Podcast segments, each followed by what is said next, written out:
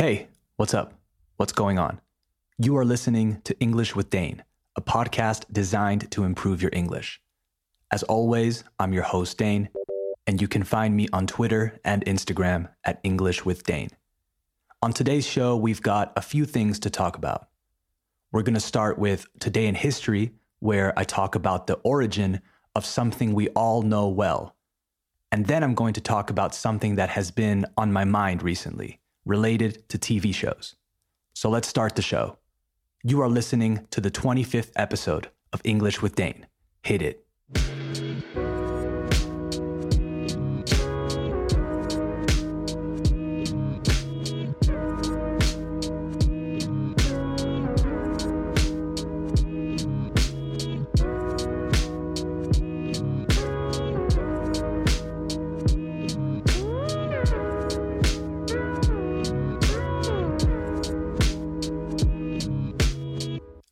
Have officially started the show. So let's get into our first segment, Today in History. Let's check in with History.com to see what happened. The headline reads The Miranda rights are established. On this day in 1966, the Supreme Court hands down its decision in Miranda versus Arizona, establishing the principle that all criminal suspects must be advised, aconsejados or informados, of their rights, sus derechos, before interrogation. Now considered standard police procedure, the Miranda rights have been heard so many times in television and film dramas that it has become almost a cliche. If you're not familiar with the Miranda rights, it's because you don't know them by this name, but I guarantee you you've heard them before. It's what police say as they arrest you. They say, You have the right to remain silent. Anything you say can and will be used against you in a court of law. You have the right to an attorney. If you cannot afford an attorney, one will be provided for you. Do you understand the rights I have just read to you? Now, let's explore where this comes from, why and when it became necessary for arresting officers or any officers to read you these rights before any interrogation can take place, pueda ocurrir. It says, the roots, las raíces, of the Miranda decision go back to March 2nd, 1963, when an 18 year old woman in Phoenix, Arizona, told the police that she had been abducted, que había sido secuestrada, driven to the desert, and raped. Detectives questioning her story gave her a polygraph test, also known as a lie detector test but the results were inconclusive. However, tracking the license plate number, haciendo un seguimiento de la matrícula, tracking the license plate number of a car that resembled that of her attackers, que se parecía al del atacante, brought police to a man called Ernesto Miranda, or Ernesto Miranda, who had a prior record as a peeping Tom. By the way, a peeping Tom is someone who derives pleasure from watching people in secret. Okay, so he had a record of being a peeping Tom. Then it says, although, a pesar de que, the victim did not identify Miranda in a lineup, he was brought into police custody and interrogated. What happened next is disputed, so it's not clear. But officers left the interrogation with a confession that Miranda later recanted or took back, unaware that he didn't have to say anything at all. In other words, he didn't know that he had the right to remain silent. The confession was extremely brief and differed in certain respects from the victim's account of the crime. However, Miranda's appointed defense attorney or lawyer didn't call any witnesses at the trial, and Miranda was convicted. Witnesses are people who see an event happen, right? Usually in the scenario of a crime or an accident. Then, while Miranda was in Arizona State Prison, the American Civil Liberties Union took up his appeal, claiming that the confession was false and coerced. So they said that he was tricked into confessing and that the confession shouldn't count, basically. The Supreme Court overturned or invalidated his conviction, but Miranda was retried and convicted in October 1966 anyway, despite the lack of evidence, la falta de pruebas, against him. Remaining in prison until 1972, Ernesto Miranda was later stabbed to death in the men's bathroom of a bar after a poker game in January 1976. To be stabbed means to be attacked with a knife, right? Ser apuñalado. To stab, spelled S T A B, means apuñalar. So, as a result of this case, Miranda against Arizona, each and every person must now be informed, debe ser informado or informada, of his or her rights when arrested.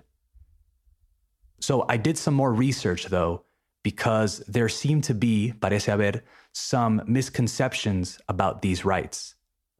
Some people think that if the police officer doesn't read you the Miranda rights, that the case will be dismissed or thrown away. Sobreseído in Spanish, a word I learned today. So apparently, that is very unlikely or improbable. However, if the police officer doesn't read you these rights, they cannot use what you say in court.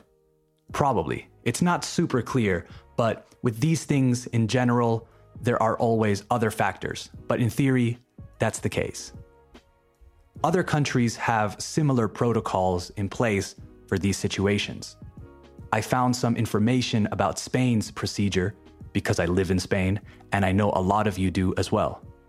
It says The law on criminal procedure provides that a suspect must be informed immediately upon arrest and in a clear manner of the reasons for the detention and of his or her fundamental rights, such as the right to remain silent and the right against self incrimination, the right to communicate to a family member about his or her detention, the right to be assisted by an interpreter free of charge, and the right to legal counsel of his or her choice. If necessary, a public defender may be appointed. So, pretty much exactly the same. As always, if I'm wrong about this, please, I encourage you to write to me and let me know, and I'll correct it for the next episode. This was a really interesting one, I think, because I've heard the Miranda rights a million times over the years in movies and TV shows. So it's cool to know where they actually come from. So I hope you found that as interesting as I did. All right, let's move on. I wanted to ask you for some input. I'm looking for a new TV show to watch, right, to fill the void or to fill the hole left by Game of Thrones.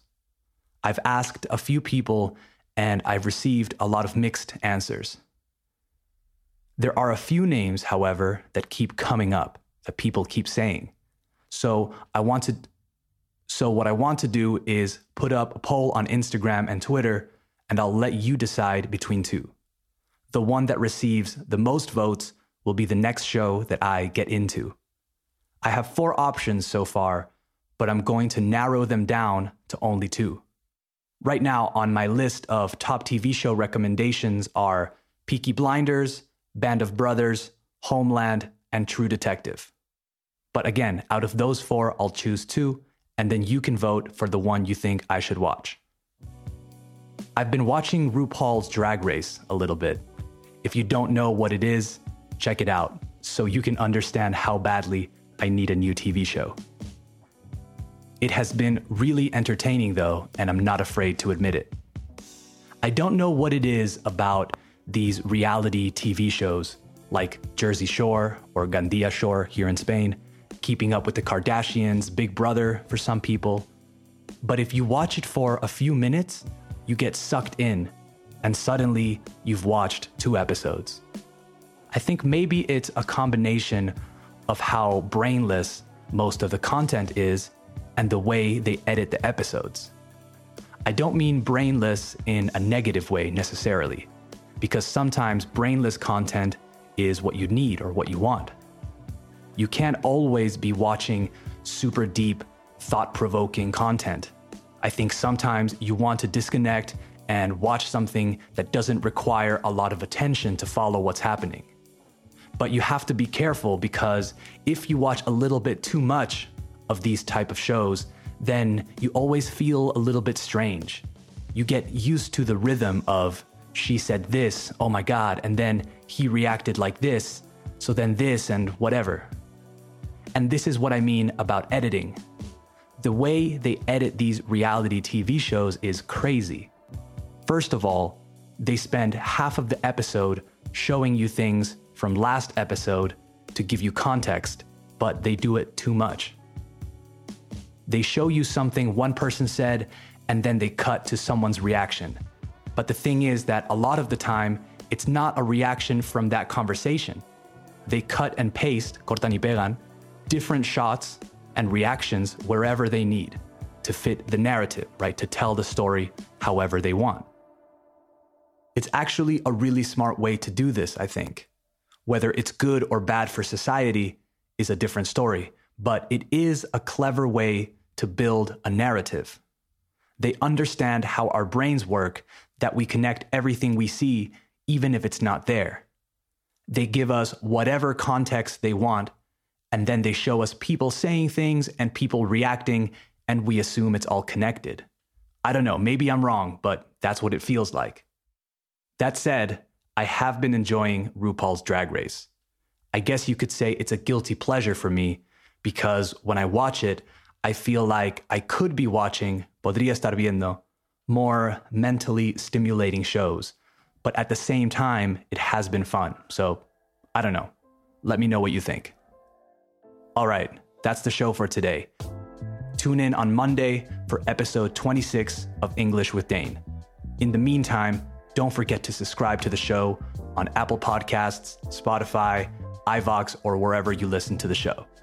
Remember, the best way to support English with Dane is to share it with friends and family. And if you're listening on Apple Podcasts, leave a five star rating and a review. All right, talk soon. Bye bye.